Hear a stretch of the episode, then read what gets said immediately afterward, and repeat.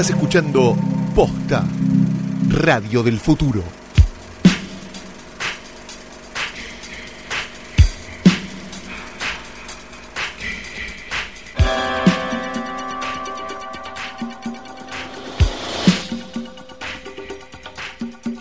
Buenos días, buenas tardes, buenas noches o cuando le hayan dado play a esto que no es otra cosa que un nuevo episodio de Hoy tras Noche, el podcast más importante de la historia del mundo de los podcasts de posta.com. Mi nombre es Vanessa Show.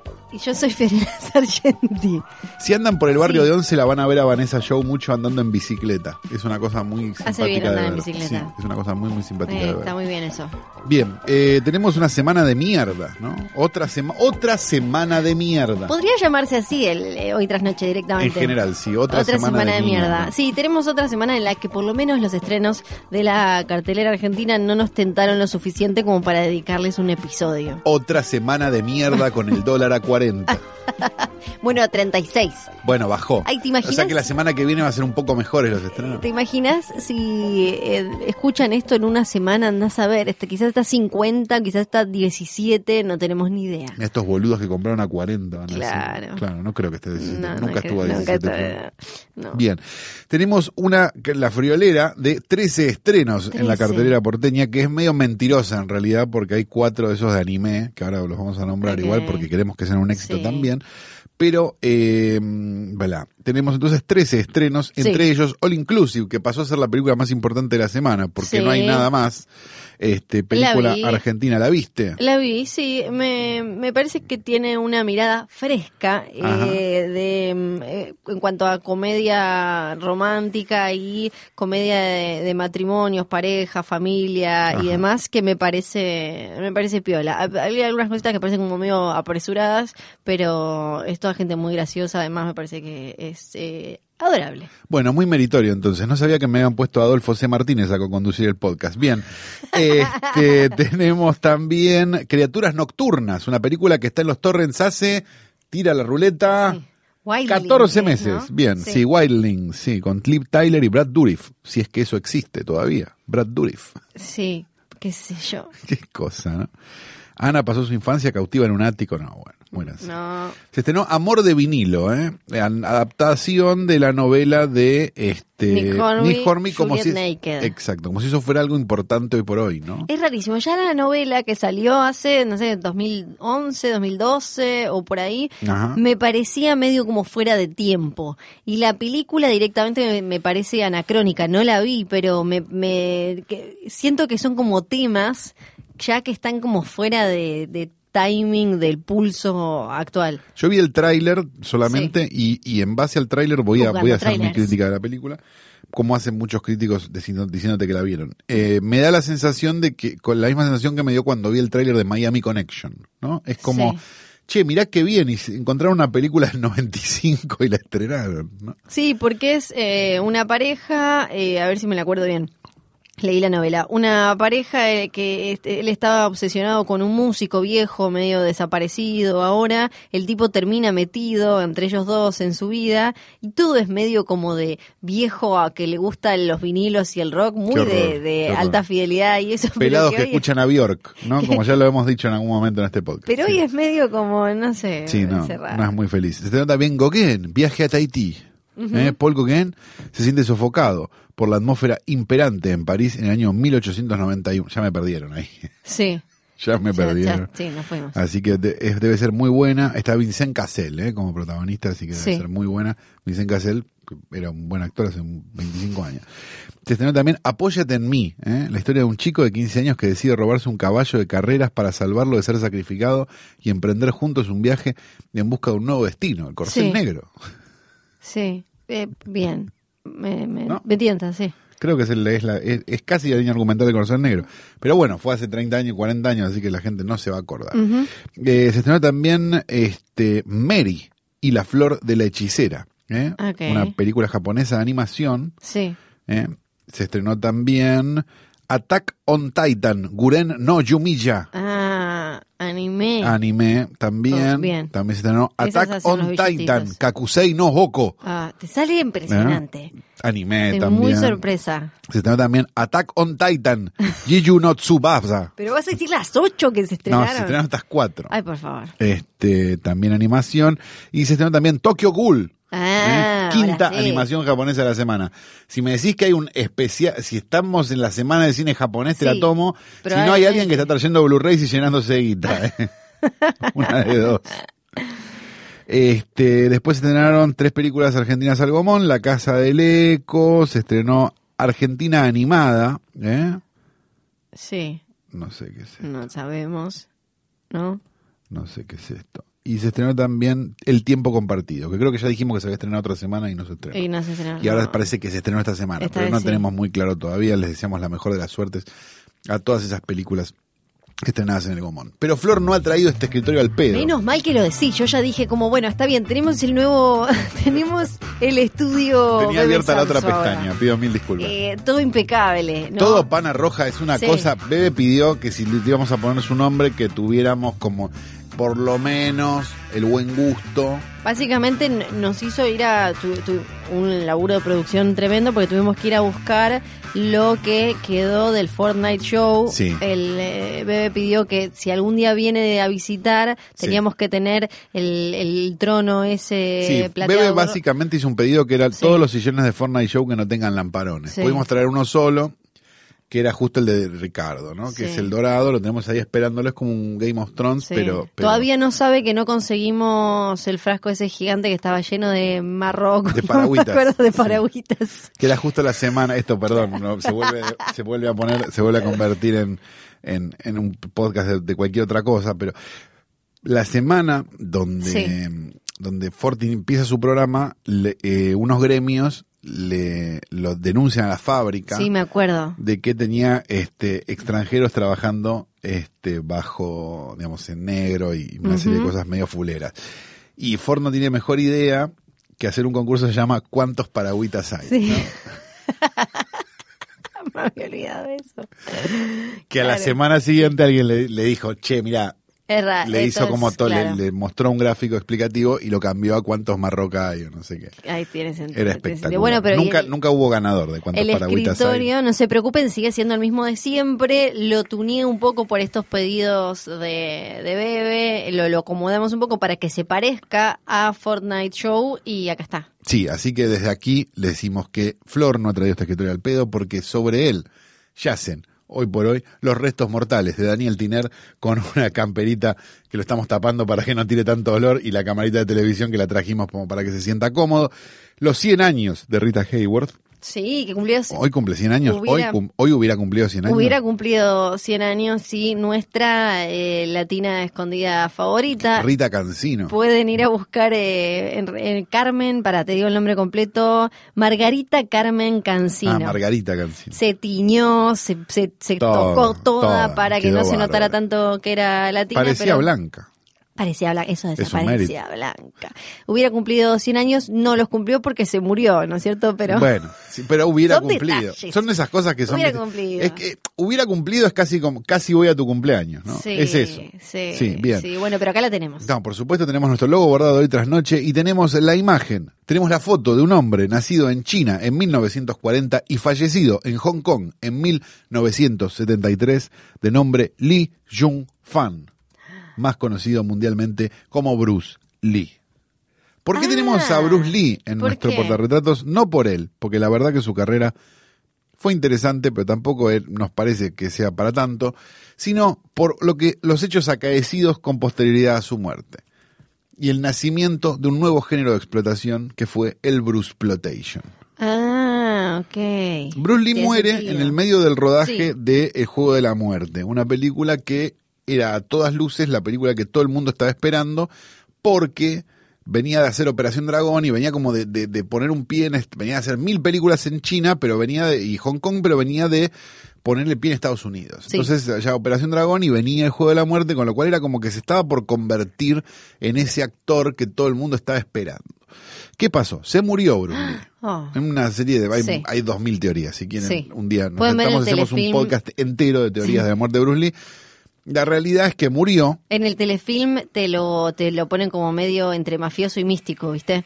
Como que él flashea, eh, flashea que lo viene a buscar el dragón real y no sé qué, no sé cuánto y la queda. Exacto. Hay mil teorías Sí. que hablan de la mafia, mil teorías que hablan de falopa, hay mil teorías que hablan de mil cosas. La verdad es que el tipo se murió. Esto es lo único importante. 33 años, se nos fue Bruce Lee. ¿Qué pasó? La- eh, el juego de la muerte estaba medio a hacer. Aquellos que vimos el juego de la muerte, nos sabiendo la historia, te das cuenta que la mayoría, están los, digamos, las dos o tres secuencias que había filmado Bruce Lee, y después estaban las, todas las secuencias que filmaron con un, uno de espaldas. Un falso Bruce Lee, claro. Exacto. Esta idea pegó, caló hondo en los productores, quizás con ganas de ganar dinero de China y de Hong Kong, y comenzó uno de los fenómenos más maravillosos, creo yo, del cine exploitation de la historia, que fue el Bruce Exploitation.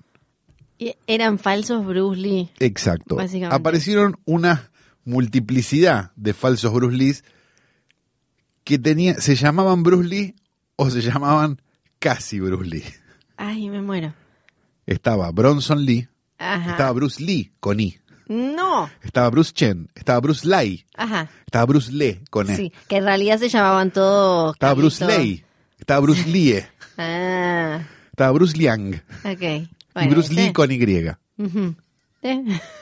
Me imagino el Todos que. estos hicieron 10 películas cada uno.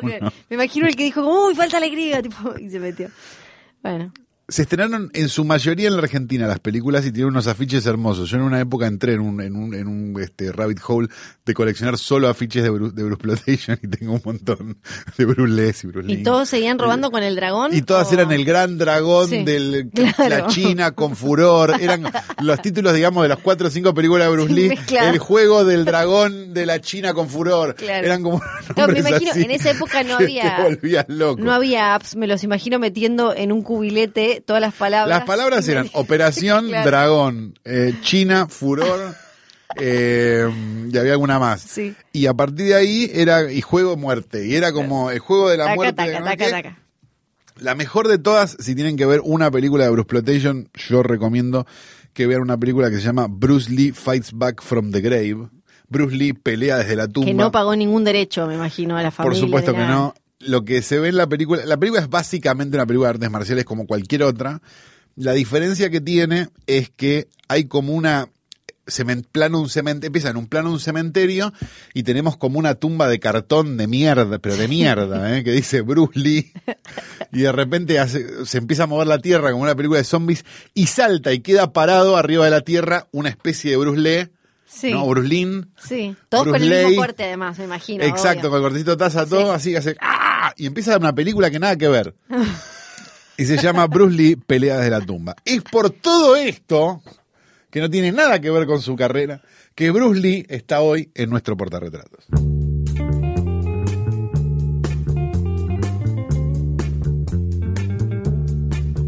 Y como dijimos que era una semana casi tan divertida como martillarse los huevos a una placa caliente, tenemos dos películas que ustedes pueden buscar por ahí, una con absoluta facilidad y la otra Legalmente. con una mínima, Sí. mínimo esfuerzo, que tampoco debería ser tan complicado y deberían de mandar esos DMs de mierda diciendo, ¿dónde la bajo? Eh, Sí. Buscala, No, maestro. no, no es Tardás que menos en ponerla en Google. Sí, no es que te caes en la ilegalidad, es meter un Un piecito, poquito piecito, en no pasa nada. gordo. ¿Quién no metió el dedo gordo en algún lado? Bien, estamos entonces en condiciones de decir que Netflix estrenó hace no mucho, yo supongo que dos semanas, ¿verdad? Sí, hace poquito. Más o menos, este, la nueva película de Jeremy Saulnier, que por lo menos yo la estaba esperando mucho, porque Jeremy Saulnier venía a dirigir Green Room, que era una película que Sí. nos había gustado mucho a los dos. Eh, a los dos, exactamente. Y Blue Ruin, que también era una Sí. maravilla total. un tipo con un mambito con la violencia. Oh, ¿no? mamita, usa la violencia para mamita acotar. querida, mamita querida, qué algo. problemas que tienen. No- no- vamos a Navidad lo de los. No, no, no, no, no, no tengo ni media gana. Sí. Y esta cosa como medio de la de- del, del, del, eh, rural este oxicodona Sí. este, bajón Winterbone violento, Sí. ¿no? Sí, es medio como que lo que hace el chabón, que todavía no, no dijimos cómo se llama la, su película nueva, pero esperen un poquito. Pero esperen porque esto es una cosa que se van a volver locos. eh, como que le gusta analizar la, la es, es medio como un deliverance, tiene como un mambo con esa cosa de la violencia está en nosotros y la maldad y dónde está y el salvajismo, ¿no? Como que esa cosa se va repitiendo en las tres películas. Eso y algo que muchos pensamos pero no decimos por bueno por- porque somos gente que, que está en los medios de comunicación, que es que los del interior son todos malos. Tiene un poquito de eso, tiene un poquito. ¿O no, Banchero? Ay, Acá Banchero dice que sí. Perfecto. bueno algo de eso. Eh, La película, ¿cómo se llama? la película se llama Hold the Dark. Hold the Dark. que vendría a ser, viene a significar acá algo así como contener la oscuridad. Exacto, que tiene que ver con más el mood de la película que algo Sí. específico. Sí, Me parece que tenía que ver medio con los colores. Él viene jodiendo con eso, porque viene de Blue Ruin, Sí. Green Room y ahora Hold the Dark. Me parece que había, tiene Sí. algo con, Eh, con ah, eso. Sí, toda la película es como muy eh, brutal pero poética y el título también tiene algo de eso. Además sucede en, en Alaska. Alaska. en una época en la que hay eh, muy pocas horas de, de día, entonces como que juega todo el tiempo con lo más literal y lo más volado. Exacto. Le- La historia básicamente es la de un hombre experto, me animaría a decir, en lobos, ¿no? O en vida, Sí. en vida salvaje, que es con, llamado por una madre cuyo hijo fue este, secuestrado por, un, por una Sí. jauría de lobos. Y cuando el hombre, casi cuando llega, no le da ninguna esperanza, la madre lo manda a vengar la muerte de su hijo, matando al lobo o a los lobos que este, mataron a su hijo. El tipo no tarda en descubrir que la cosa es bastante más complicada de lo que esperaba y que capaz que el plan no era el plan que Sí, tenía. lo que me gusta es que al toque se pudre todo y... Y no se deja de pudrir nunca. No, eh, no, no es que, el, o sea, al principio está todo bien y se va. Si bien No. la película tiene un, eh, un ritmo especial, Ajá. pero en ese sentido no es lenta. El chabón en cuestión es Jeffrey Wright, que quizás lo vieron en, bueno, en los Juegos del Hambre o en Westworld ahora últimamente, que cuando le miras el currículum elige muy bien. eh, es las el negro de cara, era Basquiato, ¿no? Él también, Sí. hace mil años. Sí, sí, sí. eh, Fue un negro indie mucho tiempo. Sí, después estuvo en eh, Casino Royale y Quantum of Solas, en Boardwalk Empire. Le, le chusmeas el currículum y tiene todas cosas bastante piolas. Sí, Only Lovers Left Alive, también lo Sí. de Jarmusch. Es va y viene, ¿no? Va- Ujú. gana guita en una, Sí. pierde guita en Sí, otra. pero de última siempre bastante digno, no es que tiene No, y elige bien, medio que lo ves y decís, ah, es medio como un, este, ¿cómo se llama este muchacho? Eh, que siempre lo nombramos porque elige bien los papeles, este, el que tiene la hermana también, Gyllenhaal, ahí está, Jake Gyllenhaal. Que tiene unos moquitos, pero... Pero, sí, mayormente, sí, sí, digo, sí. en comparación con otros, Sí, sí, con sí. Bruce, Lee- Bruce Willis Ah, no, ni hablar. y con Bruce Lee, Sí. ni hablar. Sí. Bueno, eh, y la película se, se va enrareciendo y convirtiendo en una película europea lenta, si lo quieren ver de alguna manera, pero que por momentos ya decís, bueno, listo, ¿no? Ok, esto arrancó. Sí. Pasa medio, algo medio parecido a lo que pasa con, con Green Room, me parece, que es como esta idea de, bueno, hasta acá pasa algo y a partir de acá es Sí. otra cosa. Son como, como que filma dos películas siempre. Sí, es una de esas también en la que nosotros eh, no, nos identificamos mucho con el punto de vista de, o sea, está narrada de tal forma en la que vos vas sabiendo lo mismo que él, porque Sí. él supuestamente, eh, el, el experto ese va a ir como a ayudar a la madre esta, medio a cantarle la posta, y al final él Se no entiende una goma de nada, queda como en bolas en el medio en ese pueblo con todo podrido. Paremos. Sí. Spoilers. Ahí está, a partir de ahora, ya la- vayan a verla. Sí. Ya la vieron, Bien, perfecto. perfecto. Eh, Cuando él descubre que Sí. el pibito está muerto ahí adentro, más madera. ¿no? Claro, y a partir de ahí él va a descubrir, no- nosotros vamos descubriendo con él eh, cada, cada paso y los personajes y también somos eh, foráneos en ese lugar, extranjeros en ese lugar con él, porque es un pueblito minúsculo en Alaska. En que- Alaska con una especie de, de, de- de- de- como, como unos Jonas Wallace ahí dando vueltas, unos Sí. Jonas Wallace. Este, juegan también con eso, Con eso, con- a favor, en contra, vos Sí. decís, ah, no, estos deben ser buenos, y al final resultan ser peores Sí. que los otros. Hay como... Con esto de vivir al borde de la civilización literalmente, o sea, no no tiene queda aparte queda súper expresado cuando él cuando están hablando el policía está hablando con el, el amigo de Alexander Skarsgård y él le dice algo de San Diego, se iba a ir a San Diego y le dice nunca escuché de San Diego, no sé qué es San Diego. Claro. O cuando ella, que ella es la nieta de Elvis, eh, Riley Keough, no sé cómo se pronuncia, Sí. eh, que, que, que ella como que piensa en, eh, porque lo más calentito que tienen ellos son las termas, y piensa, dice algo así como, yo veo las fotos de las chicas en Maya, en la playa, y como que no puede dimensionar eso porque no se lo imagina ni siquiera, porque nunca salieron de ahí. Y tiene, me parece, una cosa como cruda, digamos así, de cómo, pues la película es muy, bueno, esto podría pasar, y esto si pasara, pasaría de esta manera. Me parece que, que tiene eso que, que está bueno, digo, ahora que ya la vieron, eh, la secuencia del tiroteo Sí, es muy buena. es una cosa inentendible y dura como 10 minutos, o sea, no es que es como, bueno, bueno, sí, se pegaron unos tiros, no, no, es un tiroteo de, de, de Rambo, Sí. en el medio de una película totalmente El callada. chabón tiene algo buenísimo para mí. Para el, a, a mí en general me aburren las escenas de, de tiroteos y de ese tipo de acción porque me parecen muy poco creativas y como que en general en la película hollywoodense mega mainstream lo que se hace es como mucho de todo. Vos tirás mucho de todo, total Claro. no importa como, no sé, incluso no son tiros, pero eh, salió el tráiler de la nueva Robin Hood Sí. y el chabón tiró 80 Flechas, flechas claro. y viendo, y obviamente algunos se pararon a ver y ni- las flechas no van a ningún lado. Como que es todo tipo tirar tiros, de explosiones Claro. y qué sé yo, y nada. Y el chabón tiene una forma de filmar este tipo de escenas Ahora, ¿qué es más triste que en el tráiler súper de... articulada. Perdón, Sí. que en el tráiler de, Robin Hood. de Robin Hood tiren flechas para cualquier lado Sí. o que haya habido pelotudos que se pusieron a analizar que la flecha no iba a ningún lado. ¿Qué es más triste? Díganoslo, por favor, Pero en redes sociales. Acá, cada tiro que se, que se tira en una película de este chabón. Se muere alguien. Sí, Flor. se muere. Y vos ves como bien tripita, me acuerdo como la... Bueno, chicos, si no vieron Green Room, se las voy a spoilear. Sí. Eh, el, tiro que le da en la cabeza a Patrick Stewart Sí, en la pelada precioso. es hermoso. Precioso tiro. Es hermoso, uno de los mejores que vi. Así que nada, a mí me parece de top 5 del año. Eh, ¿Y por qué me parece top 5 del año también? Porque, eh, porque yo la blanqueemos todo, Flor. Sí, yo estoy en otro programa de radio, además de este, Sí. y la recomendé en otro programa de radio y me puteó por lo menos media docena de personas, con lo cual es una buena película. Es para mí una de esas películas que nos recuerdan que no todas eh, las películas son de pasar esto, después esto, después esto y me agarran de la mano y me llevan a través de la trama, sino en las que tenés que prestar un poco más de atención y vos ir guardando ca- ca- cada, mm, cada símbolo, cada comentario, cada y así vas formando y al final entendés, ah, para ellos probablemente eran hermanos, entonces el mambo, ella pensaba que el pibito seguro era medio como estaba todo podrido porque ellos eran hermanos, por eso lo mató, el mambo del lobo, porque al, eh, a Skargard lo había llevado el padre porque tenía costumbres oscuras y qué sé yo, entonces todo eso vos lo vas agarrando por entre un comentario, una actitud, una respuesta, una cara, qué sé yo, y así es como se va formando eh, esta película que para mí sí, lejos es de lo más interesante del año. Dicho esto, Sí. este, yo no entiendo qué es lo que hay que explicar del final igual.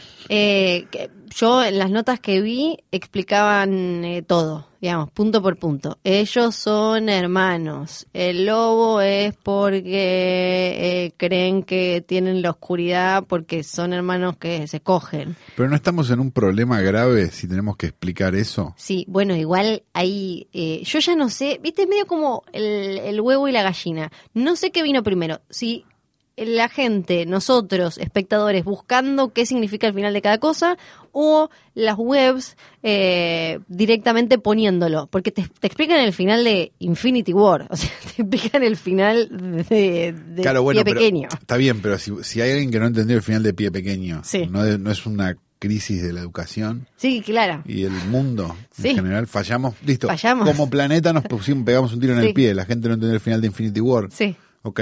Ah, sí, sí, sí, no, está claro. bien, me quiero quedar tranquilo. Porque no, No, no, Porque la verdad que nunca me considero una persona inteligente tampoco, como para decir, no, No. mirá, qué capo el chabón. Está es para muy el desconcertante No. porque de golpe entendés el final de una película y decís como, para, yo soy un genio. ¿Sería que No, soy un no, genio? no, no, no, no, sos normal. No, no, no. En para. los 70 hubiera sido normal. Ese es el punto.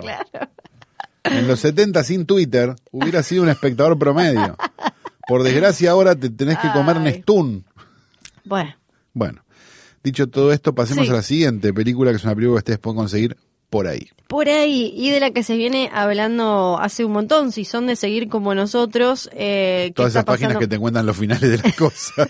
no, esa- no, no esas, sino las otras que son parecidas, pero no te, no te explican el final, que eh, empiezan a hablar de las películas que se presentan en festivales o que vienen con algo de rum rum del, de- de- del que sí, del que vale, que, que se a llama... veces funciona y a veces no tanto. A veces no, a veces no. Pero por lo menos, más o menos te van guiando en eh, algo que te va a sacar un poquito de, de- la modorra de lo que se estrena semana a semana y es como súper ultra eh, siempre lo mismo, formulero y bla, bla. Estamos hablando de Sorry to Bother You. Exactamente, primera película de Boots Riley, ¿no? Creo yo. Sí. Músico en realidad, eh, rapero. Sí. No le sentimos nombrar mucho, la verdad. No, yo le pregunté, Calu, ¿vos qué sabés de esto? que Yo la esta- verdad que no lo sentí nombrar mucho a Boots Riley, la verdad. Capaz Pero- que es algo más eh, este interno de Estados Unidos. Puede ser, puede ser. Eh, perdón por molestar, se llamaría eh, acá si se estrenaran este tipo de películas. Si se estrenaran películas con negros. Que es una cosa que esto iba a Sí. decir, es una película que probablemente no se estrene nunca porque la Argentina, o por lo menos los distribuidores locales, no es que sean racistas, pero se deben haber clavado con dos o tres películas Sí. de negros y a partir de ahí no estrenan más películas con. Supuestamente se estrena una película que de alguna manera dialoga con esta que ahora vamos a voy a comentar unas cosas también que es eh, infiltrado en el clan, claro, eh, la nueva de, eh, de Spike Lee. De acuerdo, pero Spike Lee viene ya con Claro, un montón de eso tiene digo. tantas cucardas que ya es blanco. Sí, sí, sí, sí, Sí. Bueno, y las dos hablan un poco de eso, de lo que hay que hacer para como para ser exitoso siendo afroamericano, que es un poco como eh, blanquearte a la Denzel Washington, digamos. Tiene un elenco con un montón de gente que está haciendo cosas interesantes. Sorry to bother you. Está protagonizada por el chaboncito que llora en Huye, en Get Out. Andre, Eh, lo vieron en el Atlanta que dice Get también. Out. Exacto, que se llama La Kid Stanfield. Stanfield. Eh, lo vi cuando fui a la fiesta de HBO por Capo. los Emmy, estaba ahí, yo estaba muy emocionada. Eh, Me parece que es como la mejor foto que te podías haber sacado, sí, con el negro que no dice Out. saqué al final. Tessa Thompson, que también elige muy bien. eh, La de Creed. Es la de Creed, es la de Thor Ragnarok, es la de Westworld, por ejemplo. Dear White People. Eh, Dear White también. People, la película, sí. Ah, la eh, película. En la película estuvo y después tiene como eh, varias cositas más. Está Armie Hammer haciendo de lo que es un blanquito con mucha suerte que no tiene que exigirse demasiado. Steven Yeun que se fue de The Walking Dead y, y para mí le vino muy bien porque eh, hizo Okja el año pasado y ahora esta, por ejemplo. Y es eh, una película que igual sería muy difícil estrenar acá porque no entra bien en ninguna casillita. Exacto, es una película que no le va a gustar a los señores que ven películas de arte Sí. y a los que ven películas comunes tampoco la van a entender. Con lo cual estamos en un lugar bastante choto, muchachos. Sí, es una comedia oscura, una sátira Distópica. absurda, sí, distópica, con un poquito de cien- ciencia expandida, digamos. Sí. No sería ciencia ficción. Es una full, full. especie de realidad paralela, podríamos Claro, sí, decir. como una realidad paralela, tal cual. Donde un muchacho telemarketer entra a una empresa y empieza, se da cuenta que haciendo, que, que consigue muchas más ventas cuando pone su voz de blanco. Le enseña a Danny Glover. Danny Glover en un papel Sí. maravilloso le enseña a poner su voz de blanco para lograr que no le corten el teléfono y a partir de ahí como que tiene un don. Descubre Sí. que tiene el don de la De venta haciéndose el blanco y empieza a escalar posiciones en una especie de empresa medio como la del gran salto de los Cohen, donde a medida que escalas en el edificio y llegas al piso Sí. de arriba, te convertís en un power caller y empieza a ver como una vida de lujos y no sé qué. Todo para terminar vendiendo spoilers. Spo- vayan, Vayan a verla. Ya la vieron. Perfecto, ya la vieron. Eh, para terminar vendiendo una especie de seguro de retiro que en realidad no es otra cosa que trabajo esclavo encubierto. Sí, porque hay como hay una empresa a la que vos le podés vender tu vida y te Exacto, dan y un ellos lugar te dan para un vivir. trabajo y un lugar para vivir y, Sí. es, y, y todo lo que te muestran es básicamente una cárcel con otros colores, sí. que es muy gracioso de ver y demás. Este, él tiene una vida de pareja con una chica que es como muy de pelear por los derechos, que es como una especie de Banksy, si sí, querés. es como una especie de, mm, eh, ¿cómo se llama? Pixie, mam, ¿cómo es que le dicen a estos personajes? Ma- eh, Manic Pixie Dream Girl, Sí. eh, pero negra y revolucionaria de, de la época de hoy, es como súper feminista, súper todo. que obviamente militante. no sabe que él está vendiendo eso contra lo que ella se está pronunciando tan abiertamente. Sí. Y esto le genera obviamente problemas en su pareja, a la vez que también le genera un enorme bienestar económico porque las cosas no sé qué. Y en un momento las cosas ya se van directamente al carajo, que es cuando descubren que en realidad esta empresa está mutando hombres en caballos para que los caballos tengan la fuerza que para que sean hombres con fuerza de caballo no para full, poder full caballos. no full full caballos sino con poco caballos para poder este para que el hombre tenga la fuerza del caballo y así rendir más en el Sí. en el trabajo y demás a ver es una demencia celebro que exista esta película. En el 95 había 10 de esta por semana. Sí, sí, lo que tiene es que está está fuera de época pero bien. Antes decíamos lo de Nick Horby que estaba fuera de época pero mal. Claro. Esta está fuera de época pero bien porque en algún momento tuvimos películas de Un estas. montón. Esta En- película me hacía acordar, por ejemplo, a Tank Girl, no sé, como esas películas que, ni, que pasaban así, pero era sí, había mil. Sí, sí, eh, cualquier niño de, de los 90 con cable se cruzaba con cosas así de Todo finales de los tiempo. 80, alguna de finales de los 70 quizás que, que era medio una distopía eh, deforme así, solo que ahora a nadie se le ocurre. Y lo que hace es agarrar y como eh, ayornarle los temas y los simbolismos y demás, porque básicamente toda la película es como una sátira sobre el capitalismo con una cuota obvio de, comentarios sobre lo racial y esta cosa de que también aparece en, en Infiltrado en el Clan, aunque Woods Riley se recalentó y hubo como eh, pelea tipo bailando por un sueño entre los dos porque lo que dijo Woods Riley era que la película Infiltrado en el Clan lo que hacía era dejar a los policías blancos como buenos, entonces que en realidad no tenía un buen mensaje para los negros. La, la cuestión más eh, racial y de discriminación aparece con la forma de hablar de, de los negros que según una nota que leí en sociología, esta, este rasgo de eh, identidad cultural se llama African American Vernacular English. Esa es como la, la forma de Es la forma fina que tienen los blancos de decir cómo hablan los negros. Exactamente, Claro, es sí, como perfecto. lo- lo- los blancos que fueron a la universidad lo dicen así para Claro, no sentirse, American no sentirse tan mal. dale. Y esta cosa de cómo, eh, una, de- de- entre todas las formas de discriminación que no se nombran tanto según lo que nosotros podemos percibir en Estados Unidos, es esto de que para acceder a éxito y a determinado nivel de vida tenés que volverte como un poco más blanquito, aunque sea en las formas, en la forma de hablar y todo. Se ve en una de las primeras llamadas que hace él, creo que es con la viejita, que le dice, no tengo plata, como que él le estaba pidiendo plata, no vendiendo algo, sino como que le iba a, manguear eh, guita directamente. Esto aparece un poco en eh, Infiltrado en el Clan, que es una historia eh, de, de la vida real de un policía negro que eh, se hizo pasar por blanco como miembro de mm, el Ku Klux Klan gracias a que podía hablar por teléfono como si fuera blanco. Entonces así él se hizo eh, se hizo miembro y acá aparece obviamente de, de manera mucho más llevada para la sátira y para el absurdo eh, con la voz directamente cambiada. Ahora se me fue quién es el que hace es el de Arrested Development del pelado, Sí. el que hace de, de la voz, después Patton Oswald hace la voz de el negro que es jefe, Lily Collins hace la voz de Tessa Thompson, tipo británica, que en un momento también eh, habla como blanco, y mm, eh, después para mí el momento más gracioso de la película, además de todo lo relacionado con los hombres caballo, que Los me parece fabuloso, espectaculares. Sí. es cuando él lo hace, cuando Armie Hammer, que hace como de Armie Hammer, como de un blanquito con suerte, que todos dicen como, bueno, mira, lo que, qué, qué tal cagada van a hacer, que, que ahí me parece que también aparece una de las críticas más fuertes a eh, cómo consumimos las cosas hoy a los empresarios, que ya no se les dice más como empresarios que nos van a cagar, sino que son como eh, emprendedores Sí, sí, y sí, genios que nos van a, ojotas, sí, genios que nos van a llevar al futuro eh, y no gente que probablemente no nos estafe a los que le vendamos el alma.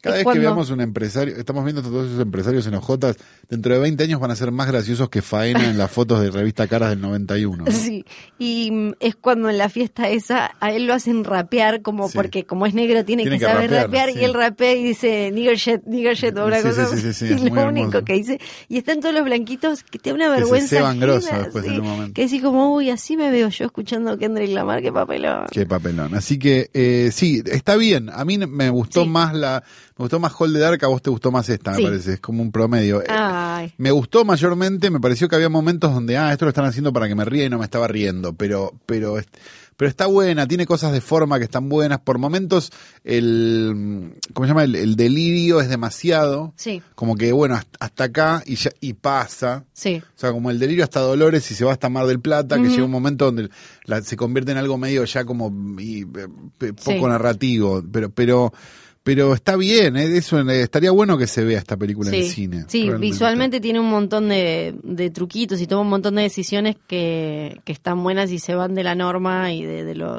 estructurado. Así que decimos desde acá, Hold the Dark y Sorry to bother you. véanlas, no sean pelotudos.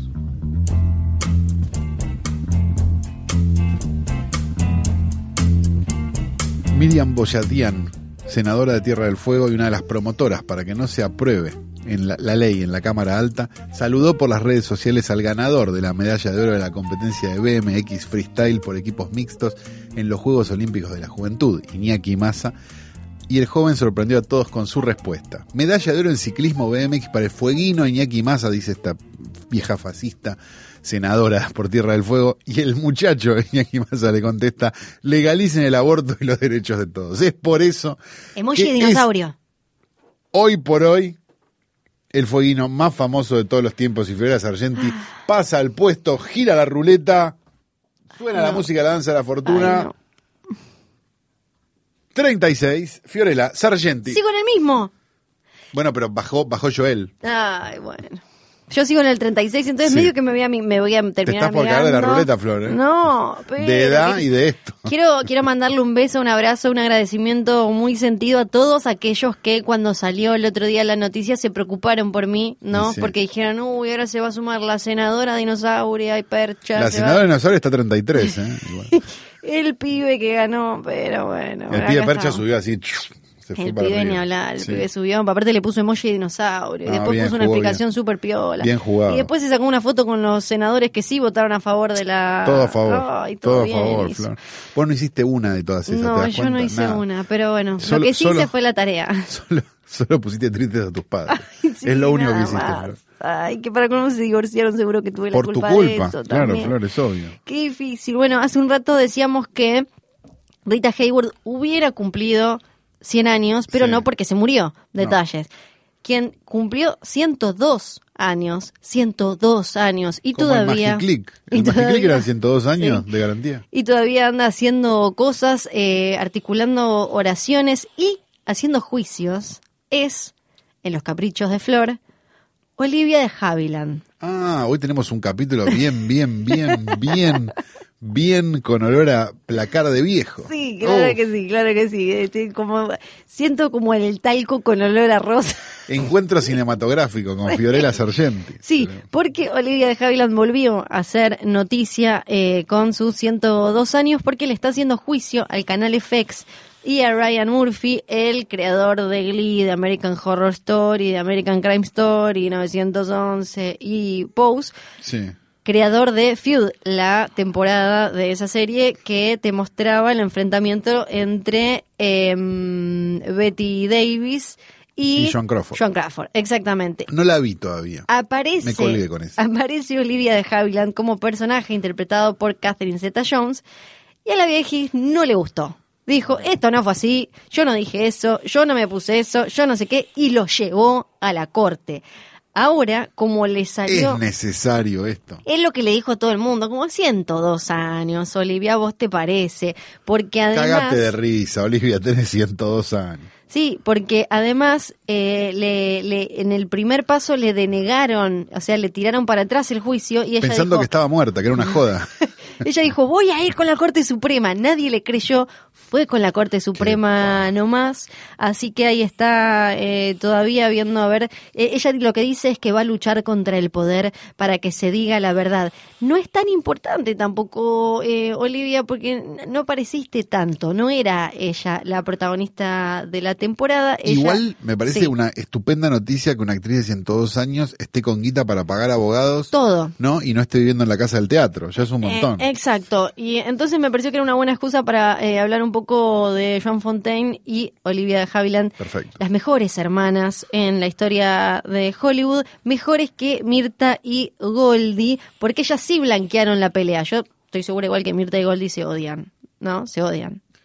Yo creo que Mirta y Goldie se necesitan, que es otra Ah, cosa. eso puede ser, pero Hay algo Goldie, medio sucubo ahí. Para mí Goldie- muere una y muere la otra al toque. O sea, es como, como si fueran siamesas. claro, Goldie le, le dicen Goldie porque era gordita porque se comió toda la comida de Mirta en el útero. Vos sabías eso, ¿no? No, no sabía eso, pero me parece espectacular. Goldie es de gordita. Yo no lo podía creer cuando lo contó Mirta, así como le, re simpático. Re Era simpático. como, mmm, frenemy, no sé cómo se dice frenemy de hermanas. Y ahora quedaron medio iguales, porque Mirta no Sí. tiene lo que se dice curvas, ¿no? No, bueno, pero eh, está, está eh, bastante impecable.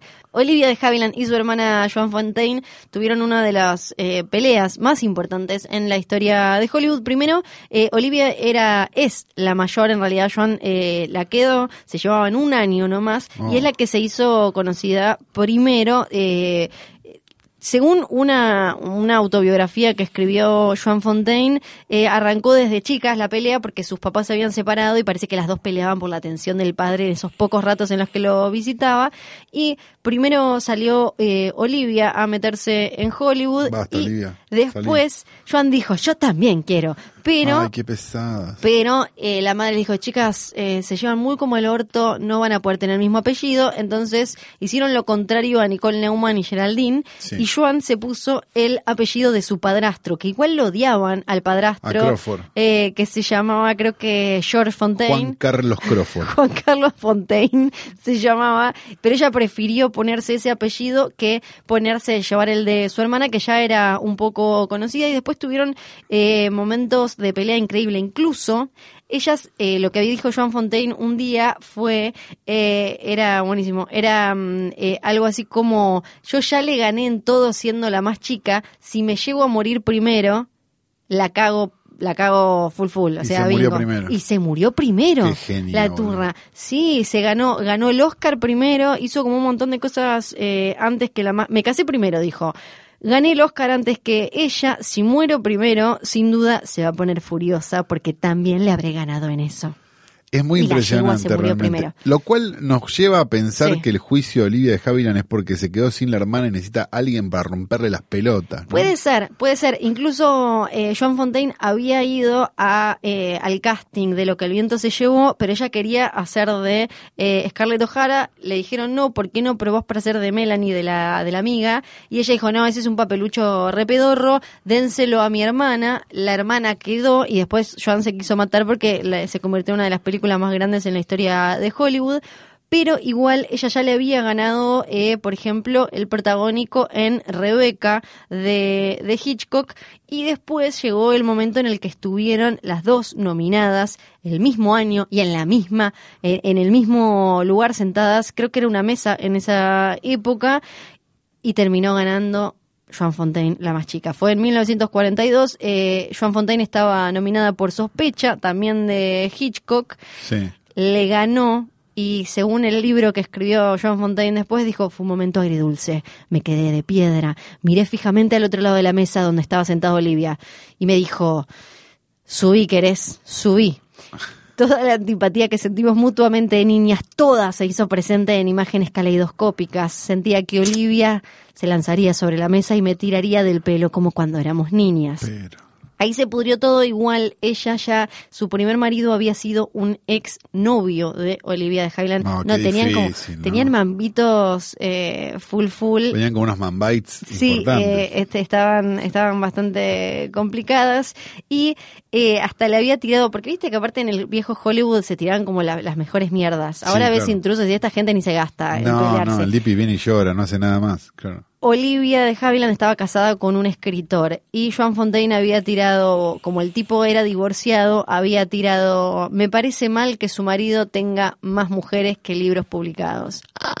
Bien jugado. Muy bien Bien jugado, jugado. Mick Drop. Eh, nunca le pidió perdón por eso y después eh, terminó de pudrirse todo, todo eh, full full cuando... mm, Ah, otro datito que me olvidé es en un momento Olivia de Havilland salía con Howard Hughes, que era un señor que sabemos no, no se No comprometía bien. del todo, del todo No, y no con sus andaba bien mujeres. tampoco, ¿no? Y eh, le había tirado, no solo le había tirado onda a Joan Fontaine, sino que le dijo como, che, no te casás conmigo, la dejo a la otra y nos casamos y qué sé yo. Hubiera sido Así que estaba todo mal. Después dejaron de hablarse definitivamente en 1975 cuando Olivia no la invitó a Joan Fontaine a un servicio en memoria de su madre que había muerto de cáncer. Oh. No la invitó al velorio de la mamá.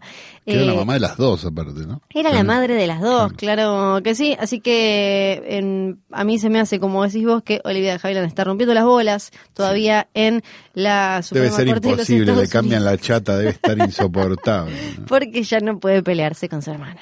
Me parece que dijiste Joan Crawford en un momento. Dije John Crawford en el Sí, momento en que era John Joan Fontaine. Crawford y, y Olivia de Havilland. Ah, bueno, cuando de- tendría que haber dicho John Crawford en eh, cuando estaba hablando de las protagonistas que de también Feud. lo dijiste. De ahí lo dije bien, claro, ahí dije lo John dijiste Crawford. bien, pero después como Después era que John capaz Fontaine. por el momento. Claro, era John Fontaine, no John Crawford. Ahora o sea que las veces que escuchen Joan Crawford, salvo cuando se habla de Sí. Feud, tienen que escuchar John Fontaine. John Fontaine y no John Crawford. Ahí está. ¿Que lo dije muchas veces? O capaz fui yo que presté atención mal y estoy haciendo una corrección que no tiene sentido. Es muy difícil, chicos. Usted decide.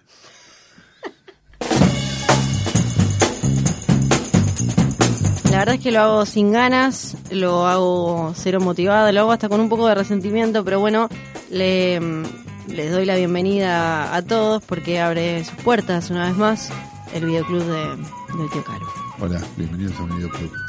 Sí, a partir de ahora te voy a, te lo voy a presentar así. Todos los con Tejano, Flor. No, Todo. pero- qué difícil. ¿Qué, te, qué tenés hoy? Además Vamos a recomendar de una siempre. película que tiene 30 años en Sí. este momento y que es maravillosa y que creo que nunca recomendamos nada de él y sinceramente sería una, una picardía no recomendar nada de este, uno de los mejores directores documentales de todos los tiempos, llamado Errol Morris.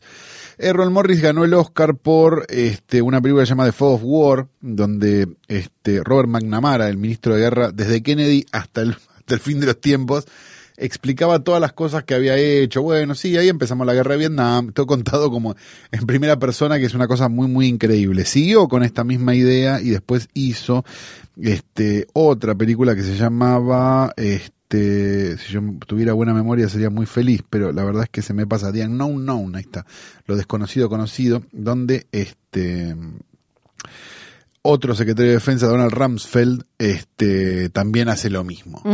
Este, y también dirigió otras películas maravillosas como Tabloid, este, Mr. Death y este, una serie de cosas. Tiene una serie en Netflix que si no la vieron, véanla, que se llama Wormwood, que también es maravillosa. Sí, que mezcla... Realidad con ficción y que cuenta también la idea de, digamos, jue- jue- juega con esta idea de si el FBI o, el, o el- la CIA, no me puedo acordar, hacía experimentos Sí. con LSD y sus, y sus este, agentes y demás.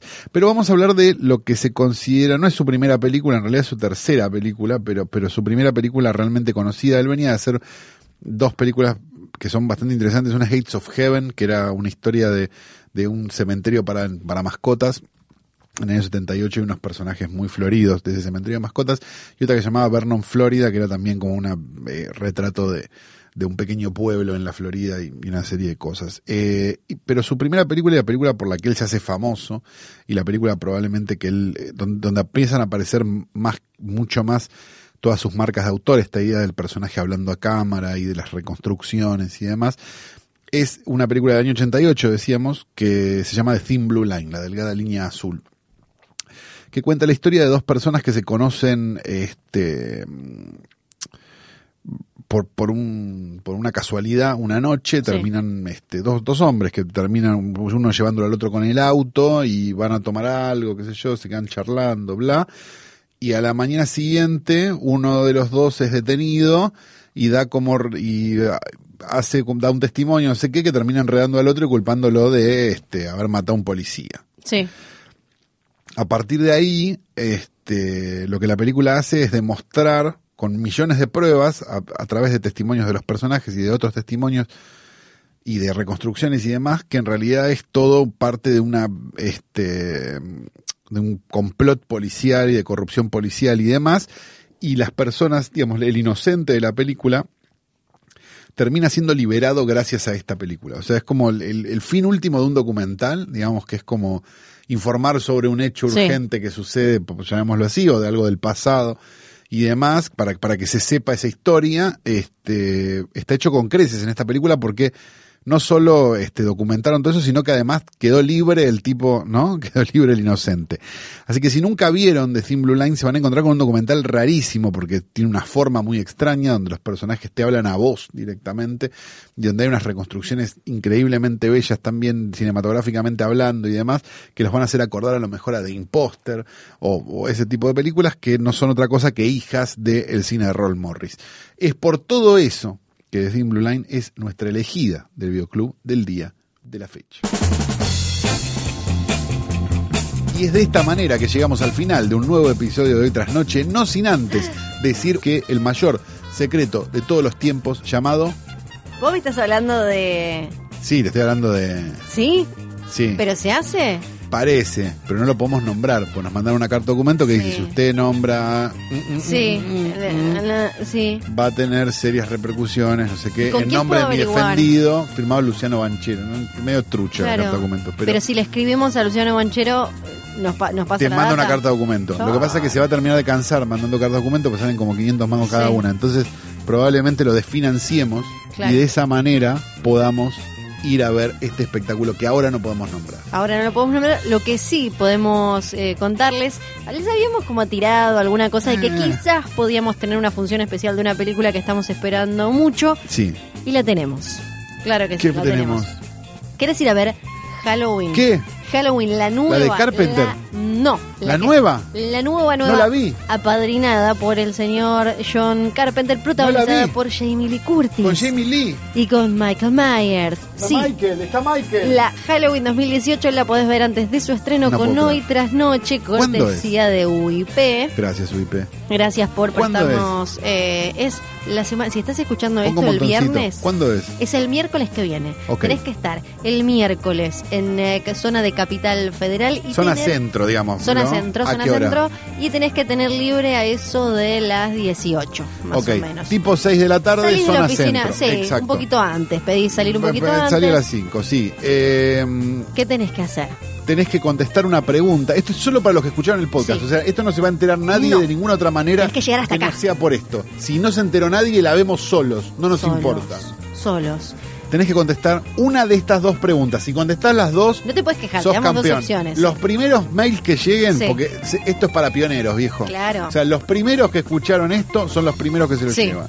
Así que los primeros mails que lleguen a esta dirección de mail que hemos sacado especialmente para esta situación, que es bebesanzo.posta.fm, bbsanzo arroba posta.fm, Tenés que mandar un mail. contestando una de estas dos preguntas, Sí. o las dos, si quieren. Por un lado podés contestar, ¿cuál es el verdadero nombre detrás de ese apodo legendario?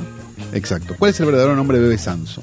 ¿Cuál es el verdadero nombre de Bebe Sanso? O, O- si no, ¿Cuál era la Halloween rara? Sí, esa que... La que nada que ver. Esa, la que se va de tema. La Exacto. que, ¿qué, esto? ¿Qué ¿Qué es es esto? ¿Qué es esto? No tiene nada que ver con el resto de las cosas. ¿Cuál es la pesadilla 2 de la Halloween? Eh? Exacto, tenés que mandar eh, una de esas dos respuestas correctas a bebesanzo.posta.fm y los primeros van a poder ver eh, Halloween antes de su estreno con nosotros. Los mails serán abiertos por Bebe Sanso Sí. y, y reenviados a nosotros, porque nosotros no Sí. podemos sacar un mail No.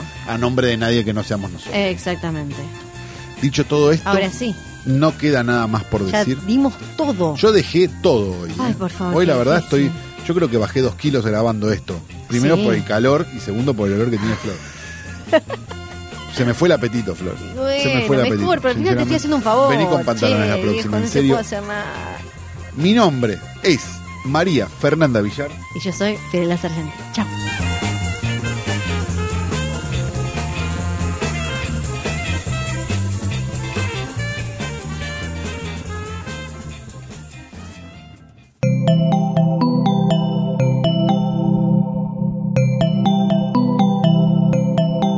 Escuchando Posta, Radio del Futuro.